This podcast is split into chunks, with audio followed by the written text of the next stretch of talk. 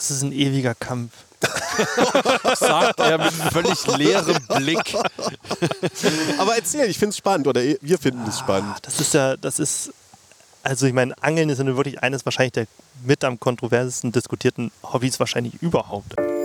Angebissen.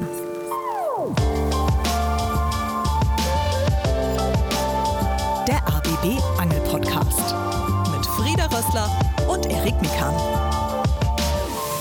Tag Leute, ihr alten Quastenflosser. Hallo und herzlich willkommen bei Angebissen. Das ist euer Angel-Podcast, der euch nicht nur spannende Leute vorstellt, sondern der euch auch zeigt, wie Angeln eigentlich wirklich so ist. Ja, immer alle 14 Tagen äh, liefern wir zuverlässiger als Lieferando. Für alle, äh, die nicht rechnen können, alle zwei Wochen freitags gibt es eine neue Episode angebissen und zu finden in der ARD Audiothek oder eben dort, wo ihr gerne Podcast hört. Wir sind Erik Mickern und Frieda Rossler und finden es immer hechtig gewaltig, dass ihr wieder mit dabei seid. Und diesmal haben wir einen Gast, ja. Überraschenderweise. Äh, manchmal äh, passt es, und zwar Martin Friedrichs Mantei. Mhm. Den kennt ihr vielleicht besser als Martin Fischen Science von ja. Instagram. Hallo Martin. Hallo. Du bist Angler und Wissenschaftler und jetzt, das habe ich mir wirklich aufgeschrieben. Das andere war natürlich alles nicht. Nein, Quatsch. Also, und zwar vom Deutschen Zentrum für integrative Biodiversitätsforschung.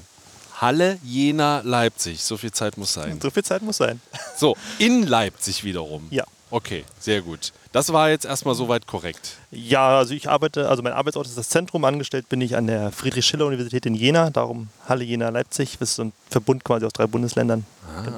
mhm. Sehr gut. Kriegen wir sie hin? Halle, Jena, Leipzig, Sachsen, Anhalt, Thüringen, Sachsen. Ja. Ich habe in Jena tatsächlich, naja, ich würde nicht sagen studiert. Ich war da mal eingeschrieben für drei Was Jahre. Was körperlich anwesend. Ja, genau. Aber ich kenne die Friedrich-Schiller-Universität. Das ist meine naja, lassen wir das. Ich, ich heiße eigentlich Friedrich okay. mit Vornamen. Ja, also. Oh, krass, wa? Du, er heißt Friedrichs mit Nachnamen. Ja, na, na, also, das wird, das wird, ein spannender Podcast. Das wird wirklich ein spannender Podcast. Martin, ähm, bevor wir zu dir als Wissenschaftler kommen und zu dem, was dich so den lieben langen Tag äh, umtreibt, aber äh, also nicht nur beruflich, sondern auch privat, wollen wir natürlich ein bisschen was erstmal über den Angler Martin mhm. wissen. Mhm. Äh, wir sitzen am Mittellandkanal, so viel können wir schon mal verraten. Mhm. Das ist das Gewässer, das wir auch gemeinsam mit dir noch beangeln werden in der nächsten Episode. Und wir sitzen direkt am Mittellandkanal, weil ihr kennt das ja bei Angebissen, die Leute kommen nicht zu uns, wir gehen den Leuten auf den Sack und wenn es geht, immer richtig schön am Wasser und äh, ich sitze gerade mit dem Rücken zum Wasser. Erik, beschreib doch mal kurz. Ich finde das Panorama ja richtig schick. Genau, also ich kann es gar nicht so genau sagen. Wie nennt man das hier? Eine Ausbuchtung, Martin? Ist das ein Hafen? Wie heißt das? Das ist eine Wendeschleife. Da drüben war mal ein alter Hafen, der wird nicht mehr genutzt. Und als die Schiffe quasi dann irgendwo gekommen sind, beladen, mussten wenden, gibt es Wendeschleifen. Genau, und äh, diese Wendeschleife ist halt ähm, so bewachsen, wie man das von Kanälen kennt. Da ist mal Schilf, ansonsten ganz viel Steinpackung und ansonsten Büsche, die überhängen, wo ich sage, da stehen definitiv die Barsche drunter. Mir gegenüber äh, eine riesige LPG. Äh, wobei Tiere sehe ich da keine mehr, aber. Was ist eine LPG für die Jüngeren? Achso, da wurden früher, wurde früher Landwirtschaft betrieben. Also heute wahrscheinlich auch noch, aber meistens sind es einfach nur große Flächen mit großen Hallen und dann die werden meistens heutzutage anders genutzt. Und ich finde es ganz angenehm, es ist Anfang Oktober, es ist herbstlich, es weht auch ein äh, Wind und gar nicht mal so schwach. Aber wir haben uns so genau hier diese Wendeschleife gesucht, weil es hier ein bisschen geschützter ist. Und Erik sitzt zum Beispiel im T-Shirt da. Äh, Martin, wir schwitzen auch nicht beide. Also es ist richtig angenehm. Ja, es ist schön. Wir haben auch die Wendeschleife ausgesucht, weil man hier nicht angeln darf. Ah, sehr gut. äh, bist du öfter hier? Sind Sie öfter hier, junger Mann? Wir duzen uns, oder? Ja, ja. Okay. ja, äh, nee, ich bin hier groß geworden tatsächlich in der Gegend. Also das ist, äh, der Mittellandkanal ist wahrscheinlich eines meiner Hausgewässer, könnte man tatsächlich sagen. Jetzt, wie gesagt, arbeite in Leipzig, ich wohne in Halle, bin aber trotzdem noch regelmäßig hier. Eben auch, auch aus wissenschaftlicher Sicht. Wir machen ja gerade Projekte hier am Mittellandkanal. Ah, okay, da kommen wir gleich noch dazu. Mhm. Ähm, Mittellandkanal ist ja schon irgendwie ein spannendes Gewässer, weil eigentlich nicht natürlich, für dich wahrscheinlich schon natürlich, weil du hier aufgewachsen bist. Also natürlich im Umgang, meine ich. Ist, äh, ja, das ist ja immer wahrscheinlich dann ähm, für mich, für viele Angler sind das wahrscheinlich so echt schöne Gewässer. Wir haben ja immer so als Biologen, sage ich mal, so ein bisschen irgendwie oder Biologinnen, so einen verschiedenen Blick darauf tatsächlich. Und für mich ist das echt schwierig, ambivalent manchmal, ja. Ja, kann ich mir gut vorstellen. Ähm, nimm uns mal mit zu dem für dich bisher spannendsten Fisch, den du hier so gefangen hast. Oder das, das anglerisch tollste Erlebnis? Ah, Ich glaube, das anglerisch tollste Erlebnis war vielleicht, also wie gesagt, wir, fangen hier gute Fische, Barsch, Zander, Wolgazander, auch mal ein Hecht und so, aber so spannend war es wahrscheinlich wirklich so in meiner Schulzeit noch dann nachts hier im Winter auf Quappen und sowas. Die sind nicht groß, die sind anglerisch nicht sonderlich spannend, aber sind an sich natürlich spannende Tiere und die gibt es hier auch ab und zu mal. Keine Riesen, aber Fische. Aber nur, wenn es kalt ist, oder? Die Quappen, wenn sie ziehen. Ja, genau, also dann fängt man sie halt meistens oder am besten, weil dann der ähm, Stoffwechsel am höchsten ist. Aber man könnte sie, glaube ich, theoretisch auch im Sommer fangen, aber äh, genau. Eigentlich Okay. natürlich im Winter. Jetzt Winterfisch. hast, du, jetzt hast du schon hier so beiläufig erzählt, Wolga-Zander. Ähm, das sieht man ab und zu auch mal in deinen Instagram-Stories, dass es das Thema ist, dass dieser Fisch hier im Mittellandkanal ist. Wie kommt, also vielleicht fangen wir mal anders an. Was ist denn das ein Wolja Genau. Und was ist der Unterschied zu einem Zander? Äh, also ja, äh, der Wolgazander ist hier quasi eingeschleppt worden, wahrscheinlich, vermutlich durch Fehlbesatz. Ähm, äh, nicht, nicht in Sachsen-Anhalt, in Niedersachsen tatsächlich, wahrscheinlich. Äh, man weiß es nicht hundertprozentig. Und breitet sich so seit 10 oder ist hier seit 10, 12, 13 Jahren wahrscheinlich. Und breitet sich halt immer weiter fleißig aus. Ich glaube, dieses Jahr auch schon eine Havelfänge, wenn ich mich, wisst ihr wahrscheinlich sogar besser als ich. Weiß ich nicht tatsächlich. Ja, ähm, und Hamburg auch und so. Also er kommt immer weiter. Und genau, Sander Volgensis, also Sander Luzioperka ist ja unser heimischer Zander. Sander Volgensis ist der Wolgazander. Bisschen kleiner, bisschen dunklere Streifen, keine Hundszähne. Ähm, hoffentlich sehen wir heute noch einen. Genau, man weiß relativ wenig über die Tiere. So in Österreich kommen Zander und Wolgazander schon seit ewigen Zeiten nebeneinander vor. Das heißt, es ist jetzt keine krasse Art irgendwie, die unser Ökosystem verändern wird, aber ist eigentlich als eingestuft als nicht heimische Art natürlich. Wollte ich gerade nachfragen, wie schlimm ist es denn? Weil Erik und ich haben schon mal eine Talkrunde zum Bass gemacht, zum Schwarzbarsch, der da in Brandenburg wohl sein Unwesen treibt. Äh, ist es hier auch so, dass man sagt, uiuiui, wir müssen aufpassen?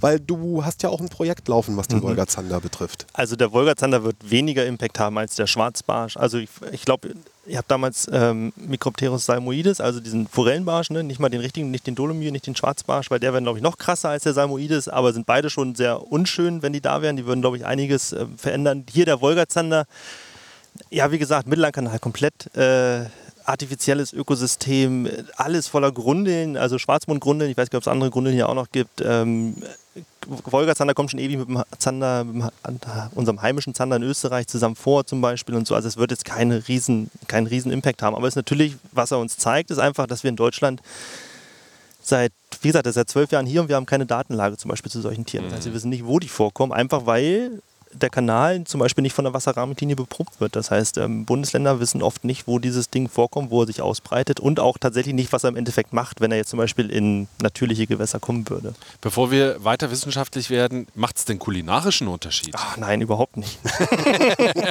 wir haben ja tatsächlich eine Namenpflicht für die Dinger, das heißt, die müssen entnommen werden an allen möglichen Größen, zu allen möglichen Zeiten und ähm, genau, schmecken gut, auf jeden Fall. So, und jetzt äh, erzähl doch mal von dem Projekt, das du machst. Also er, erhebst du hier Daten oder was machst du mit dem Wolgazander? Genau, wir gehen, wir gehen mit, mit, mit Anglern, also wir verabreden uns mit Anglern und Anglerinnen hier am Mittellandkanal und versuchen den gezielt zu fangen, um eben Daten zu erheben zum Vorkommen, also zur Ausbreitung und Verbreitung von diesem Tier, auch ein bisschen noch quasi in welchem Verhältnis man die fängt zu normalen Zandern oder zu Barschen und so, können wir damit auch ein bisschen erheben. Genau, das ist eigentlich so das, das sage ich mal, das anglerische Hauptziel von dem Projekt.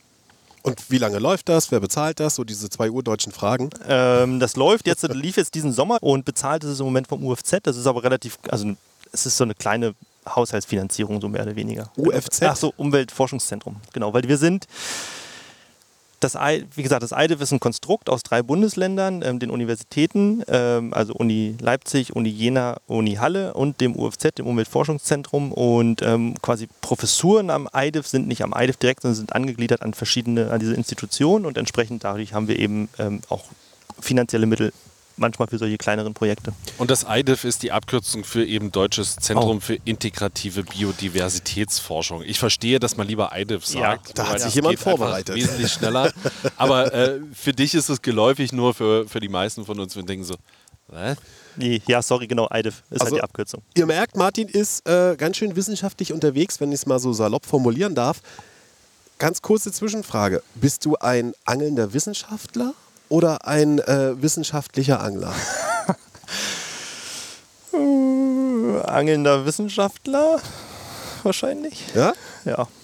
Kommen wir, glaube ich, später nochmal drauf. Ja, ähm, genau. Aber da wir jetzt schon so ein bisschen bei deinen Projekten sind, würde ich vielleicht gerne, gerne bleiben. Also du machst das zum Beispiel. Mhm. Ähm, bevor wir zu anderen Projekten kommen, womit verdienst du denn hauptsächlich dein Geld? Oder sind das so diese vielen verschiedenen Projekte? Also, also was machst du denn eigentlich? Ähm, finanziert bin ich gerade über ein Projekt, das nennt sich Nationale Forschungsdateninfrastruktur für Biodiversität. Der nächste längere Name. Aber kurz Ich und knackig Kopf- ich hab sowas. Das finde ich gut Ja. in Deutschland. Kurz und knackig wäre NFDI for Biodiversity. es gibt ja eine immer schöne Abkürzung. Ist ein Infrastrukturprojekt, wo es quasi darum geht, tatsächlich Daten, ähm, biodiversitätsrelevante Daten deutschlandweit zusammenzutragen, verfügbar zu machen, interoperabel zu machen, also dass man die auch miteinander nutzen kann, weil wir haben in Deutschland einfach das Problem Föderalismus in Bezug, also darauf, dass ich formuliere nochmal anders, wir haben in Deutschland einfach das Problem, dass Daten ver, ähm, verteilt liegen in verschiedenen Bundesländern und dass die auch oftmals nicht einheitlich standardisiert aufgenommen werden, dass Daten oftmals nicht einheitlich und gut beschrieben werden und auch gar nicht so einfach verfügbar sind. Und das ist einfach auch ein Problem für den Naturschutz tatsächlich. Wie gesagt, wenn jetzt äh, Niedersachsen mitbekommt, dass der Wolgazander darin vorkommt, dann weiß Sachsen-Anhalt das nicht unbedingt, obwohl der Mittellandkanal durch beide Bundesländer geht und so. Also solche Problemchen, das gibt es auf ganz vielen anderen Ebenen, nicht nur bei Fischen und da arbeiten wir tatsächlich dran in einem, diesem Infrastrukturprojekt. Äh, regelmäßig äh, reportest du das auch auf Instagram. Das finden Erik und ich mal recht spannend, wenn du dir eine Fisch... Nee, ausgesucht klingt jetzt ein bisschen blöd, aber du hast eine Fischart ausgewählt und zeigst dann immer auf so einer Karte, deutschlandweiten Karte, wo, wo diese Fischart, wie war das, wo sie vermutet wurde, wird, wo sie gefangen wurde und wo sie fehlt. Nein. Nicht, nicht, ga- nicht ganz. Also erstmal ist die, Deutschland, ist die Karte nicht deutschlandweit, weil einige Bundesländer eben, ähm, das ist, oder ich fange ich fang da mal ganz von vorne an. Diese, diese ganze Geschichte ist entstanden, weil wir die äh, rote Liste für Süßwasserfische in Deutschland neu gemacht haben. Also nicht ich federführend, sondern äh, Jörg Freihof, ein Kollege vom ähm, ähm, MFN. Ähm, Museum für Naturkunde in Berlin. Ähm, der hat die quasi federführend geleitet, die rote Liste, und wir haben eine Datenauswertung dazu gemacht. Und da ging es ihm darum, ähm, wirklich strukturierte Wasserrahmenrichtlinie-Daten für die ganzen Fischarten zusammenzuklamüsern. Und wie man nachher auf der Karte sieht, fehlen ein, einige Bundesländer, was eben einfach das Problem ist, von dem wir sprechen. Welche fehlen denn ganz kurz? Äh, es fehlt, also für die rote Liste hat gefehlt Rheinland-Pfalz und Baden-Württemberg aus verschiedenen Gründen. Und dann haben wir uns danach entschieden, oder wir haben danach angefragt, ob wir diese Daten dann auch veröffentlichen dürfen, die wir denn da ausgewertet haben. Das ist nämlich in der Regel nicht der Fall. In der Regel werden die Daten freigegeben für bestimmte Projekte. Und genaue Funkpunkte von Arten ist schwierig, weil einfach, weil es oft seltene Arten gibt oder besonders geschützte Arten und wenn es genaue Fundpunkte gibt, dann gibt es tatsächlich auch Fälle, wo Leute hingehen und genau dort nach diesen Arten suchen und die auch gezielt entnehmen. Dadurch werden die ganz oft oder gibt es Ängste, dass das quasi so nicht passieren sollte. Und wir sind danach zu den Bundesländern hingegangen und gesagt, Mensch Leute, jetzt haben wir diesen tollen Datensatz, wir haben den harmonisiert über die ganzen Bundesländer, was auch ein Aufwand ist. Ganz einfach, weil andere Artennamen genutzt werden, andere Koordinatensysteme genutzt werden, andere Strukturen in den Tabellen genutzt werden. Das heißt, allein das ist ein Aufwand, das in Deutschland zu machen, um einen nationalen Datensatz zusammenzuschustern. Und dann haben wir gesagt, Leute, wir haben den Aufwand gemacht, hier ist der Datensatz, wie sieht es aus, können wir den veröffentlichen und damit weitere Analysen machen. Und dann sind noch weitere Bundesländer abgesprungen, Hamburg und Bayern. Und im Endeffekt haben wir jetzt zwölf Bundesländer. Ist gut, ist ein Anfang. Ne? Also man muss immer nehmen, was man kriegen kann sozusagen und ähm, man geht von da aus weiter und mit auf, basierend auf diesen zwölf Bundesländern können wir dann quasi mit den, was ja wirklich, was sagen die Daten sind unfassbar gute Daten. Ne? Die sind standardisiert aufgenommen, standardisierte Methoden, es gibt eine Fangzeit, es gibt eine Fangstrecke, es gibt ähm, Arten werden explizit bestimmt, also durch Experten und Expertinnen und so weiter und so fort. Es wird wiederholt gemacht an den gleichen Stellen und so weiter und so fort. Und basierend auf diesem Datensatz können wir halt dann berechnen, sozusagen, wie sich bestimmte Bestandstrends von einzelnen Fischarten über die, in dem Fall ist es 2004 bis 2020, wo es eine gewisse räumliche Abdeckung gibt, be, ähm, entwickelt haben. Genau, und das zeige ich halt. Und diese Punkte, die da drin sind in diesen Karten, sind Stellen, die beprobt wurden. Die sind meistens, glaube ich, so, jetzt muss ich lügen, grünlich dargestellt. Und dann Stellen, also nicht da, wo die vermutet wurden, sondern das sind einfach nur Stellen, die beprobt wurden im Bezug der Wasserrahmenrichtlinie. Und dann gibt es die Stellen, das sind diese gelben Pünktchen, wo es denn die Art im Falle, also wo die Art dann die entsprechende Art gefunden wurde, im Zeitraum 2004 bis 2020. Das heißt, äh, welchem Fisch geht es gut laut roter Liste und welchem nicht so? Es geht auf jeden Fall im Vergleich zur roten Liste von 2009 geht es mehr Fischen schlecht. Ähm, genau, geht es mehr Fischen schlechter, also es werden mehr, mehr Fische schlechter eingestuft. Es gibt einige Arten, denen geht es besonders gut. Ich glaube, der Schneider zum Beispiel war eine interessante Art, die äh, in der Population Habe ich noch nie gehört. Ah, das Ja. ist doch ein Nichtfisch, der Schneider. Also generell haben wir viele Zypriniden zum Beispiel. Unsere Karpfenähnliche? Karpfenähnliche, genau. Unsere Fischfauna generell ist ja Zypriniden dominiert und in dieser Gruppe sozusagen, da gibt es halt einige Arten, die nehmen zu. Ähm, wie gesagt, der Schneider nimmt zu. Jetzt müsste ich, ich müsste jetzt tatsächlich nochmal die Daten reingucken. Ich glaube, auch die Barbe nimmt zu. Die Güster nimmt ab, wenn mich nicht alles. Also es gibt zum Beispiel auch, auch die Brasse nimmt zum Beispiel ab und sowas. Ne? Also solche Arten. ähm, Was man gar nicht denkt, ne? genau. Also so in der subjektiven Wahrnehmung. Genau, und das ist eben genau das, was uns Daten erzählen können tatsächlich. Also zum Beispiel vorige rote Listen 2009 zum Beispiel, die, die basieren hauptsächlich auf Expertenmeinungen, weil es eben so schwierig ist, Daten zusammenzukriegen. Ähm, Expertenmeinungen und Experten sind gut und Expertinnen sind gut, wissen viel, wissen aber oftmals besonders viel über Arten, die auch im Fokus sind. Eben entweder besonders selten oder ähm, streng geschützt oder oder oder. Und so häufige Arten rutschen dann ab und zu mal durch. Das sehen wir auch von ganz vielen anderen Tiergruppen und Pflanzengruppen und so Was ist denn so, ähm, jetzt haben Erik und ich schon versucht, so was rauszufinden, was Güster und Brasse anbelangt, aber was ist denn so bisher deine Erkenntnis, was dich am meisten überrascht hat? Also für uns beide, für Erik und mich ist es gerade, dass es der Brasse und der Güster nicht ganz so gut geht wie gedacht. Ja, das ist tatsächlich auch, finde ich, recht spannend. Also zum Beispiel der Brasse geht's, ähm, hat einen ähnlich negativen Populationstrend wie die Esche zum Beispiel und das ist natürlich schon spannend, dann einfach mal zu sehen, auch äh, auf, auf Zahlen basiert. Generell finde ich interessant, dass wir, ähm, wenn man so die größeren Gruppen betrachtet, wie gesagt, Zypriniden und ähm, so Hechtartige und so weiter und so fort, dass wir so sehen, dass quasi eigentlich alle Ordnungen relativ entweder ähm, stagnieren oder weniger werden und dass nur in den Zypriniden einige Arten zunehmen. Das heißt, dass unsere Fischfauna sich immer mehr wahrscheinlich in Richtung so Zypriniden dominiert immer noch weiterentwickelt. Also zum Beispiel Hecht wird auch langsam weniger. Der Wels ist eine Art, die noch zunimmt sozusagen, ne? aber ansonsten natürlich also Quappe und so, die nehmen alle ab. Das heißt, es wird ähm, ja, es wird karpfenlastig, karpfenartig lastig bei uns. War es schon immer und wird es wahrscheinlich mehr werden. Und für all diejenigen unter euch, die äh, sich die Zeit genommen haben, um das Ganze hier auch bei YouTube zu gucken, die haben gerade gesehen, dass sich hier die Thekla im Hintergrund am Mittellandkanal durchgeschoben hat. So ein riesiges Frachtschiff.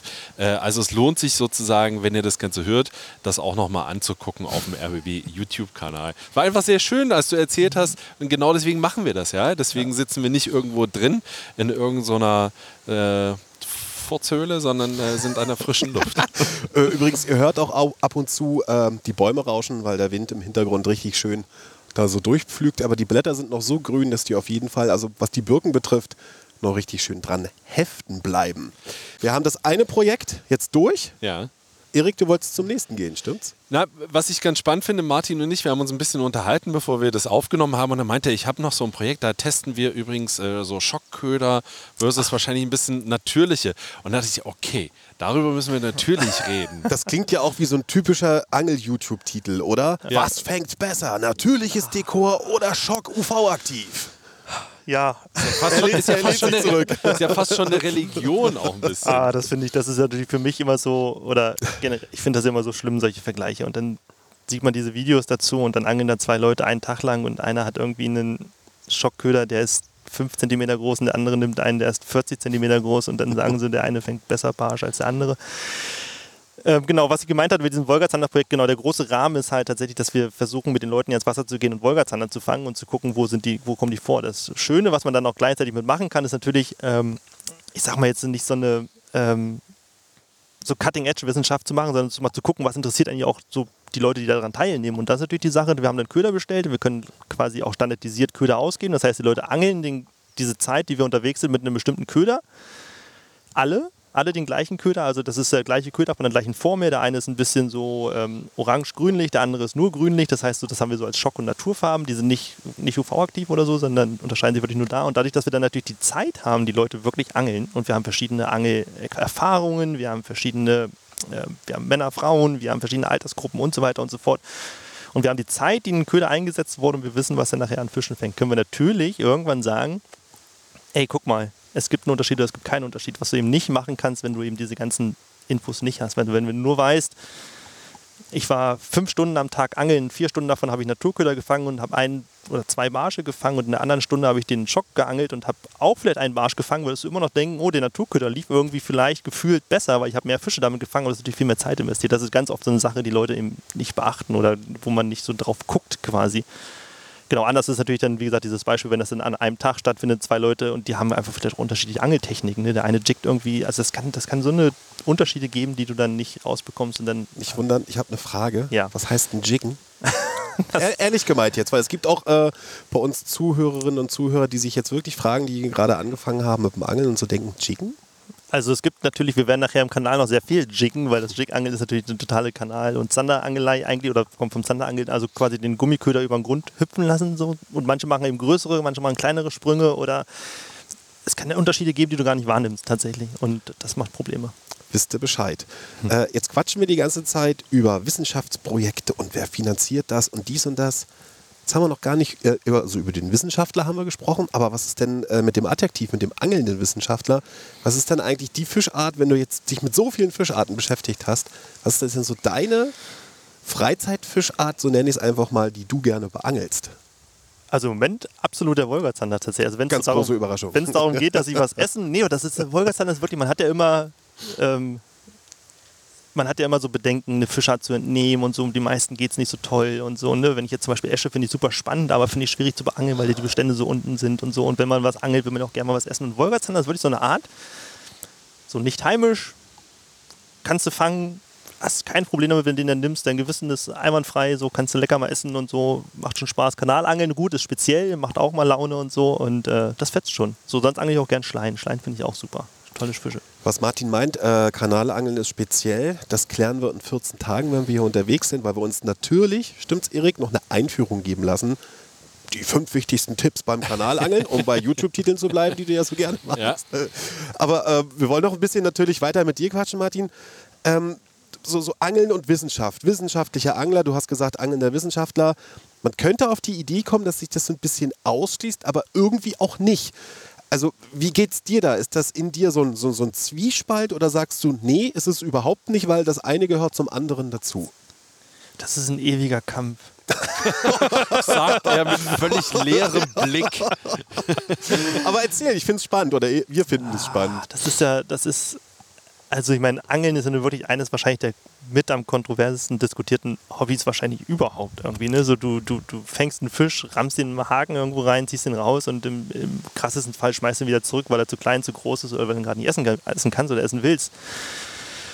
Dann fängst du irgendwelche Arten, denen es vielleicht nicht so gut geht, auch vielleicht nur aus Versehen oder sowas, wo du weißt, okay, du hast ein, also ich weiß nicht, ich find's, manchmal finde ich es echt schwierig, muss ich ganz ehrlich sagen, so viel darüber zu wissen und gleichzeitig irgendwie das aber als äh, absoluten Ausgleich zu meinem äh, Arbeitsalltag zu sehen. Und ich brauche das wirklich. Also wenn ich ein paar Tage lang nicht angeln bin, dann werde ich hibbelig und so. Und dann muss ich wieder los, wenn dann das Wetter kommt und so. Und dann denkst du, oh jetzt Oktober und äh, Herbst und jetzt wird's cool und so, du musst raus oder ja. Und ähm, ist schon manchmal nicht so ganz einfach. Aber auf der anderen Seite sind natürlich auch Angler auch und Anglerinnen, das sind einfach so viele mittlerweile, dass sie auch so ein, das finde ich ja persönlich spannend. Das ist eigentlich ein Riesenpotenzial, was ich hier meinte. Wir haben oft keine Datenverfügbarkeit, zum Beispiel zum Vorkommen von Arten und dabei fangen die Leute so viel Fische ständig. Also es sind einfache Vorkommensdaten, das sind keine Abundanzdaten, also keine Häufigkeiten. Das sind einfache Vorkommensdaten, die haben, die haben auch Probleme, solche Daten, aber wir können die mittlerweile nutzen und das ist natürlich eigentlich ein riesen ein Riesenschatz, den wir eigentlich haben. Also ich weiß gar nicht, was hat der Anglerverband gesagt? Acht Millionen, die einmal im, äh, einmal im Jahr irgendwo mindestens angeln gehen. Und Ist ja davon- jeder Zehnte, ne? ja, und 800.000 sind organisiert in Vereinen. Ne? Das heißt, wir haben auch noch eine Struktur und so. Die ist, also,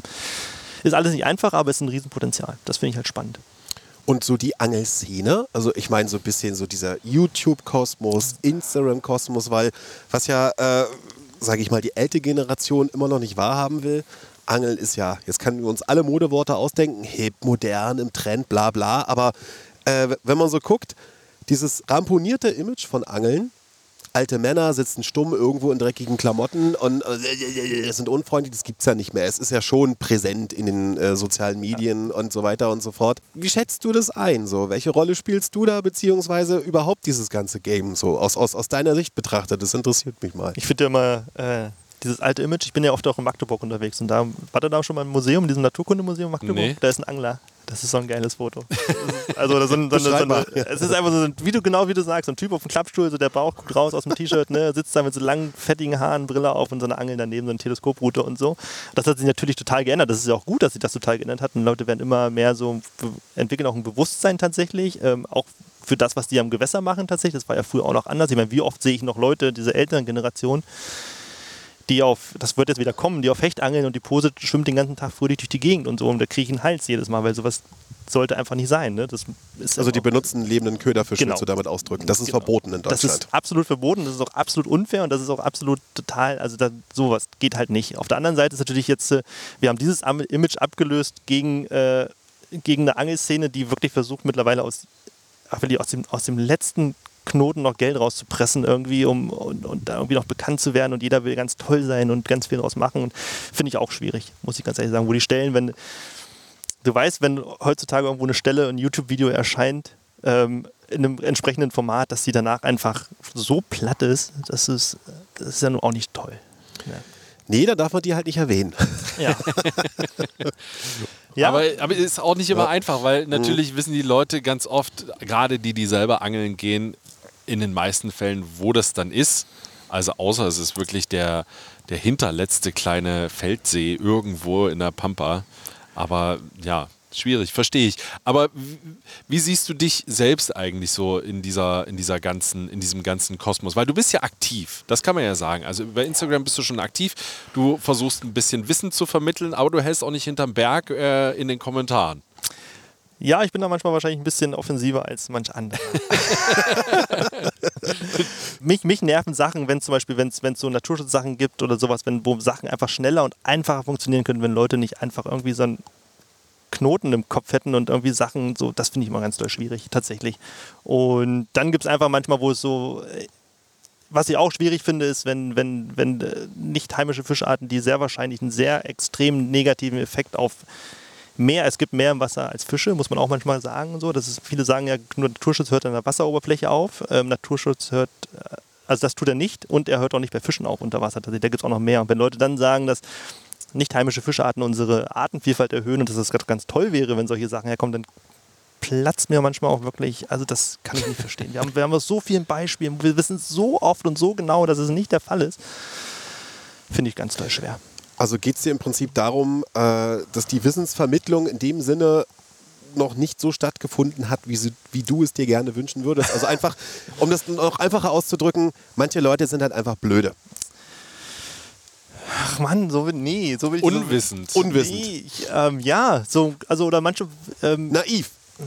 Haben dann irgendwie so, ich weiß nicht, ich finde, ich finde, ja, ich gebe dir mal, also wie gesagt, dieses Thema Oder nicht, gib, mal, nicht gib, mal ein bestes Be gib mal ein Beispiel, ein Best Practice Beispiel. Nee, so Oder dieses- Worst Practice ist es ja. dieses, ja, Worst Practice ist zum Beispiel, wir wussten jahrelang in Berlin, dass eine Grundel nur in einem kleinen See vorkam, der äh, in der Stadt irgendwo vorkam und die gab die es nur da. Und anstatt die da wieder rauszunehmen, wurde da nichts gegen getan, weil man es eine lange Zeit nicht wusste und dann irgendwann gab es die überall. Und, so. und du, ähm, der, der Schwarzbarsch, dann gab es eine, gab's eine einen kommerziellen Angelteich.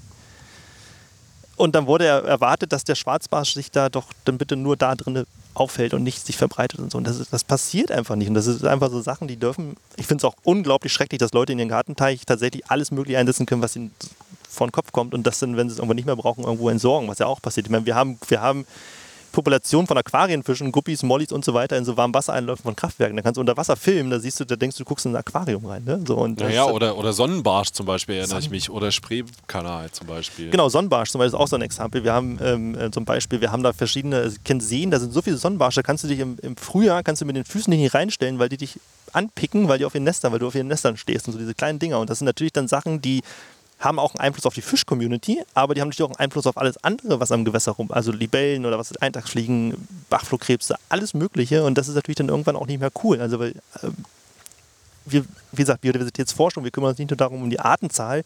Viele denken Biodiversitätsverlust, wir verlieren Arten so, ne? Ja, okay, das ist dann, oh, aber wenn eine invasive Art kommt, haben wir doch eine Art mehr, ist doch toll. Oder eine nicht heimische Art, aber es geht ja auch darum, dass wir Funktionen von, von Ökosystemen verlieren oder auch, auch Biomasseverhältnisse verlieren oder dass sich, also dass sich wirklich viele Sachen ändern, die dann irgendwann zu einem Kipppunkt kommen, wo es dann wirklich auch Mist wird. Mist werden kann. Also, aber eigentlich würde, wenn ich es richtig verstehe, ist ja die Veränderung gar nicht das Problem, sondern die menschengemachte Veränderung, oder? Ja, da wird die einfach Sachen sehr viel mehr beschleunigt. Ne? Ja, ja, also klar. das ist einfach, das, also es hatte keiner hat mehr Zeit, sich auf irgendwas anzupassen und so. Ich meine, wenn wir diese ganze, und das ist ja auch spannend, wenn wir zum Beispiel so Spanien angucken, wo Leute jetzt hinpilgern, um, um, um Schwarzbarsche und sowas zu fangen, das ist, die kommen da auch natürlich nicht vor. Und die ganzen natürlichen Fischfaunen, die existieren nicht mehr auf der Iberischen Halbinsel. So, die sind alle mehr oder weniger weg. Oder extrem krass verändert und so. Und ich meine, das ist dann irgendwann dieser McDonalds-Effekt. Ich meine, will ich irgendwo hinfahren, in irgendein fremdes Land und esse immer zu bei McDonalds, weil das gibt es überall und ich kenne das, weiß ich nicht, finde ich nicht so spannend tatsächlich. Also ist nicht meine. Schöner Vergleich. Also Ja, guter, gut. guter, Guter praktischer Vergleich. Kommen wir mal zu was Positivem. Wir Ja. haben ja jetzt äh, Oktober und da gibt es immer am 14.10. ist es dieses Jahr die Aktion Catch and Clean. Das ist der Catch and Clean Day, Mhm. ähm, wo es eben darum geht, äh, wenn ihr unterwegs seid am Wasser, nehmt den Müll von den anderen mit, der dort rumliegt. Liebe Grüße hier äh, Richtung Westen äh, nach Niedersachsen. Da sitzen, äh, glaube ich, die beiden Jungs, äh, Catch and Clean, die das initiiert haben. Und da gibt es jetzt eine deutschlandweite große Aktion am 14. Oktober. Was sind solche Positivbeispiele? Die sind doch, die sind doch eigentlich nicht schlecht, die sind doch super. Die sind super. Niklas und Kai heißen die Niklas beiden. und glaub Kai, ich. genau, danke. Äh, sind doch super nett. Das ist so, so, so eine kleine, so ein Grassroot-Ding, was so entstanden ist und so. Ich meine, äh, Ich weiß, ich denke da immer manchmal komisch. Ich denke immer so, was, was, also wenn, wenn genug Angler Müll hinschmeißen und ein paar, wir heben den Müll dann wieder auf. äh, Also es müsste irgendwie so eine andere Kommunikation, aber wahrscheinlich findet das auch statt tatsächlich, dass Leute dann auch mal drüber nachdenken, ob sie die Wurmdose eben nicht liegen lassen. Damit der Knoten im Kopf gelöst wird, wie du es vorhin Genau, meintest. Ne? genau, sowas muss ja, also das, das sind coole, spannende Aktionen und so, ne? Also klar, finde ich interessant. Ähm, ja, genau, mehr kann man dazu nicht sagen. Ich finde halt äh, daran sehr spannend, dass es eben gezeigt wird, äh, man ist nicht nur unterwegs, um Fische zu fangen oder sich zu entspannen in der Natur. Also man ist nicht nur Naturnutzer, man ist dann auch wirklich aktiver, ich nenne es mal Naturschützer, da würdest du mir widersprechen natürlich, aber weil man eben äh, den Müll, den man sieht, mitnimmt und, was wir ja alle nicht abstreiten können, viel Müll, der da rumliegt am Gewässer, stammt nun mal eindeutig von Anglern. Und wenn sich dann immer hingestellt wird, ja, Angler sind ja so eine Naturschützer und da liegen da Wurmdosen, äh, dann liegen da äh, Verpackungen von Köder und teilweise einfach nur rausgerissen, weggeschmissen. Oder Ma die berühmten Maisdosen, da frage ich mich dann halt auch immer, Leute, wie du es eben sagst, ich verstehe es nicht. Ja, das genau, das ist, ne, das ist das, was mich manchmal so ein bisschen, das verstehe ich, also ich, einfach, ich persönlich kann es nicht verstehen. Wenn ich mich irgendwo bewege, bewege ich mich irgendwie so tatsächlich, dass es möglichst, wie gesagt, ich esse am liebsten Wolgasander, weil ich da so, am, da weiß ich einfach, da tust du noch was dafür und da, das ist gut, dass das funktioniert. Und dann gab es zum Beispiel, so, ah, ich bin immer ganz wieder auf diesem Negativbeispiel, es gab den Aufruf vom LAV ähm, Brandenburg, diese Schwarzbarsche zu melden. Und dann gab es da so einen riesen Tohuwabohu ringsrum, dass das doch nicht gemacht werden soll, dass das doch nicht passieren darf und dass dieser, dieser Fisch, der würde doch Brandenburg beleben und so. Und dann, dann frage ich mich tatsächlich, wo denn so die Naturschutzaspekte manchmal denn so diesen einzelnen Interessen sozusagen untergeordnet sind oder sowas. Ähm, Das ist dann immer sehr speziell irgendwie. Ähm, genau, aber wie gesagt, so Catch and Clean und so, so Sachen sammeln und einfach sich dafür einsetzen, dass Gewässer wieder äh, oder das Gewässer in einem guten Zustand bleiben tatsächlich. Also jetzt auch am Ufer, natürlich auch für andere Leute, das zeigt ja auch was. Ne? Das zeigt auch das ähm, Angeln in der Mitte der Gesellschaft vom DLV und sowas, diese Initiativen und so, das ist doch einfach super. Also da muss es sein. Und ich finde halt auch schön, äh, gibt da jetzt genügend Folgeprojekte, die das übernommen haben, die dann auch eben dazu aufrufen, bei verschiedenen anderen Aktionen. Aber ich denke mal, das ist ja äh, die Initialzündung gewesen, das auch Catch and Clean zu nennen. Ich finde den Namen ja auch super. Ja, das haben sie gut gemacht. Und eigentlich, also super, dass es so einen Tag gibt, aber eigentlich sollte jeder Angeltag ein Catch-and-Clean-Tag sein. Das kommt noch dazu. So, während die Meandro hinter uns rummeandert auf dem Mittellandkanal und an uns vorbeischiebt, wieder so ein Riesenfrachter. Ich tippe mal auf Niederlande, die Flagge da hinten.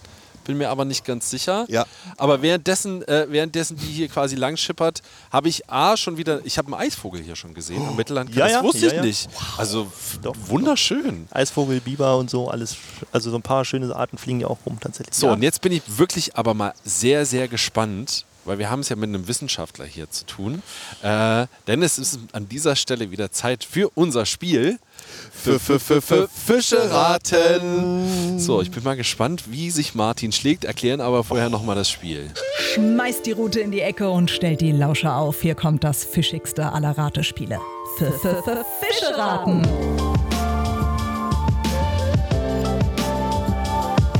Du, lieber Gast, trittst gemeinsam mit Frieda gegen Erik an. Der hat sich einen Fisch überlegt, den ihr gemeinsam erratet. Gesucht werden nur einheimische Fische. Insgesamt gibt es 16 Fragen, die dich ans Ziel führen. Aber brauchst du wirklich alle oder schaffst du weniger? Und ihr da draußen macht mit beim Fischeraten. Ein Riesenspaß für die ganze Barschfamilie. So, lieber Gast, wie hoch pokerst du? In wie vielen Fragen willst du den heute gesuchten Fisch erraten? Tja, Martin. Hast du dich schon drauf gefreut? Sie haben doch studiert, junger Mann. Du kannst auch jede andere Frage stellen. Ne? Also wichtig ist erstmal nur jetzt, was wir jetzt wissen wollen, ist, was glaubst du, in wie vielen Fragen du den Fisch errätst? Dann nehme ich neun. Okay, sehr Neun, gut. das, das ist aber mal endlich mal eine äh, richtige Tiefstapelantwort. Ja, So, dann ähm, fangt mal an, Tipp, Freunde. ein Tipp ist immer zu gucken, bei diesen ganzen Fragen, die du hier hast, du musst ja nicht mit der ersten anfangen, wo dir dein Gefühl sagt, da spitze ich die Zielgruppe aber dermaßen zu und das geht meistens über Regularien oder eben über, sage ich mal, Größeneinheiten. das heißt aber, wir reden über anglerisch relevante Fische. Wir reden über einheimische Fischarten. Aber sowas wie Schneider oder Schlammpeizger oder so, glaube ich nicht, dass Erik das sich Also auch, ausgesucht der hat. Obwohl, geliebte, auch der geliebte Wolga-Zander wird nicht dabei sein. Nee, das stimmt. das wäre auch zu einfach. Okay, Salz oder Süßwasser? Beides. Katadrome Wanderfische, welche auch durch Salzwasser wandern. Das ist doch schon mal gut. Ja, jetzt muss man nur wissen, was Katadrom jetzt gerade, also ich verwechsel es Ja, mit Anadrom, doch. Anadrom und Katadrom. Ich glaube, der Aal war Anadrom, wenn mich jetzt nicht alles täuscht. Das heißt Süßwasser und Salzwasser. Katadrom wäre, also geht mal schon mal, okay. Ach so, dann ist er, naja. Nee, Ich weiß es nicht, ich verwechsel es ständig. Ich weiß es auch nicht. Ich, hab, ich lese das vor, was mir die Wissenschaft aufschreibt. Ja, aber Aber, aber Salz und Süßwasser. Ich glaube, es ist jetzt nicht klar, ob er vom Süß ins Salz, ins Salz ins Süß oder vielleicht auch von vielleicht Süß ins Salz ins Salz ins Süß. Okay, aber Egal. ist egal. Ist egal, wir wählen Katadrom, okay, ihr habt gerade schon rausgehört, Also. Salzwasser ins Süßwasser. Ähm, Martin, was hältst du denn, um das abzuhaken, ob wir uns über ähm, Salmoniden unterhalten, Fettflosse, oder wollen wir es über äh, Mindestmaße machen? Weil ich glaube, wenn wir einen Fisch haben, der wechselt, gibt es da bestimmt Mindestmaß, Fanglimit oder Schonzeit. Also ich bin ganz stark bei Frage 6. Wie ist das Mindestmaß, Fanglimit und die Schonzeit für dich, falls sowas existieren sollte? Ich habe es vorliegen für drei Bundesländer. Berlin, keine Schonzeit, mindestens 50 Zentimeter. Brandenburg, keine Schonzeit, mindestens 50 Zentimeter. Sachsen-Anhalt, Achtung, Überraschung, keine Schonzeit, mindestens 50 Zentimeter. Was bleibt denn da übrig? Es bleibt- Ist es jetzt der Aal oder was? Quappe? Hat er keine Schonzeit? Hat der Aal eine Schonzeit? Ja. Ich weiß es nicht. Ich angel nicht auf Aal. Aal ist einfach so, also... Oder, da, ah, da liege ich jetzt vielleicht zu weit aus dem Fenster. Also ich bin bei Quappe, Aal vielleicht, aber Quappe 50 Zentimeter? Doch. Du hast doch davon erzählt. Aber die hat weniger. Die hat meiner Meinung nach hat die 35 oder sowas. Okay, sind wir bei Aal. Aal Mindestmaß 50 Zentimeter, macht das Da, Sinn? ich dachte, die hat 45, aber ich bin mir nicht Vielleicht haben sie es erhöht, weil es dem Aal. Du weißt doch, dass es dem Aal nicht so gut Ja, geht. kann sein, dass Ne? sie das erhöht haben auf 50 Zentimeter. So, wie kriegen wir das raus? Äh, die können wir nach der Körperform fragen. Natürlich, du bist da dran. Ist ja auch erst die dritte Ist ja Frage. erst die dritte also Frage. Insofern. ähm, ja. Welche aber Frage, damit Erik hat das er, weiß? Hat er eine schlangenartige Körperform? Ja. Dann ist es doch der Aal. Möchtest du einloggen? Ich möchte lösen. Möchtest du Aal. lösen? Aal. Ja, es ist der Aal. Ah, super. Das war Das- gut, drei das- Fragen. Ja, super, richtig schlecht. gut. Aber Katadrom wieder verwechselt. Das ist natürlich, was mich ärgert. Katadrom, Anadrom. Aber ist egal.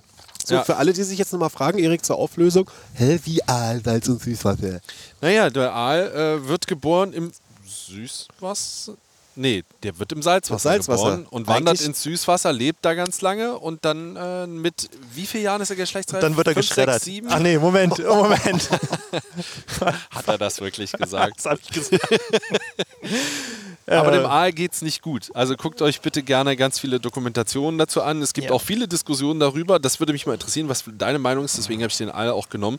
gibt ja auch etliche Wissenschaftler. Ich glaube, es ist äh, auch der Kollege vom Thünen-Institut, der sagt, äh, der Aal hat ja eigentlich hier gar nichts verloren. Und würden wir nicht ständig besetzen, dann äh, hätte sich das sowieso schon erledigt. Das wahrscheinlich. Also finde ich eigentlich auch spannend tatsächlich. Das wird ein Aal, ja, der, wird, der wird ja nicht gezüchtet, sondern der wird ja auch nur die, der Besatz wird ja auch irgendwo weggefangen, mehr oder weniger, oder wird weggefangen und dann in Gewässer besetzt, in denen er wahrscheinlich nicht wieder abwandern kann. Das habe ich mich auch mal gefragt. Also ich bin kein Aalexperte und so, aber warum lässt man den nicht einfach als Masse dahin wandern, wo sie noch hinkommt, von der Ostsee oder Nordsee und nicht einfach in irgendwelche Teiche setzen, die dann irgendwie noch abgeschlossen sind, damit Leute halt Aal angeln können? Ich würde so ein Aalverbot braucht man, also könnte man machen für Angler auch und Anglerinnen. Lehne ich mich mal aus dem Fenster, aber würde jetzt keinen großartig irgendwie, ja, sollten wir, also wenn man so Verantwortung übernimmt, würde ich sagen, sollte man das vernünftigerweise tun. Ja, genau. Ja, zwischen Vernunft und Unvernunft. Äh, wir gehen jetzt gleich äh, mal auf die unvernünftige Seite, würde ich sagen, und angeln im Mittellandkanal. Das ist ja auch immer noch ein Angel-Podcast, trotzdem super spannend, äh, mal in deine Welt ein bisschen mit einzutauchen, Martin. Äh, sehr, sehr interessant. Vielen lieben Dank dafür. Ja, schön, dass er hier war. Das hat wieder, es hat Spaß, es hat wieder Spaß, es hat Spaß gemacht. Ich freue mich auch, dass wir zusammen angeln gehen. Das waren interessante Fragen und ich bin froh, dass ich es in drei Fragen lösen konnte. Ich hatte echt, ich hatte echt Bammel, Leute. Das haben immer alle und tief, äh, stapeln tief, äh, kein Problem. Äh, ist ganz lieb von euch, dass ihr dabei wart, egal ob ihr es gehört habt, zum Beispiel in der ARD Audiothek oder ob ihr es geguckt habt auf dem YouTube-Kanal vom RBB, vom Rundfunk Berlin-Brandenburg. Nicht vergessen, alle 14 Tage heißt es angebissen bei euch im Player und äh, wenn ihr das gut findet, empfehlt es gerne weiter an den Freundeskreis oder eben auch im Angelverein. Wenn ihr was nicht so gut fandet, schreibt uns gerne eine E-Mail an angebissen.rbb-online.de. Erik und ich schmeißen das dann sofort in den Papierkorb und äh, beleidigen euch. Nein, wir gehen so. natürlich drauf ein. Übrigens, alle, die immer schreiben, liebes RBB-Team und so, es sind wir beide. Also Ja. ihr, ihr schreibt uns beiden. Da ist jetzt nicht noch irgendwie, äh, ja gut, wir können es auch an die Intendanz weiterleiten, aber das Ihr könnt auch schreiben, nichts. liebes Napptal-Duo. Worauf ich hinaus will. Freut euch, denn in der nächsten Episode gibt es eventuell einen Fisch, den wir noch nie gefangen haben, also Erik und ich. Und deswegen noch ganz kurze Frage an unseren in Anführungszeichen Angelguide oder auch besser bekannt als angelnden Wissenschaftler. Wolga Zander, wie beangel ich den denn? Den beangelt man tatsächlich äh, als Mischung zwischen Zander und Barsch tatsächlich. Äh, Reicht, reicht, Manni. Also, wisst ihr Bescheid? Nächste Episode, Auflösung. Bis in Nicht 14 vergessen. Tage, liebe Leute. Bis dahin. Ciao. Tschüss. Tschüssi! Angebissen. Der Angelpodcast vom RBB mit Frieda Rössler und Erik Mikan. Hat's euch gefallen? Dann gebt uns die Flosse, lasst eine Bewertung da und abonniert unseren Podcast. Dankeschön, wir finden's hechtig gewaltig.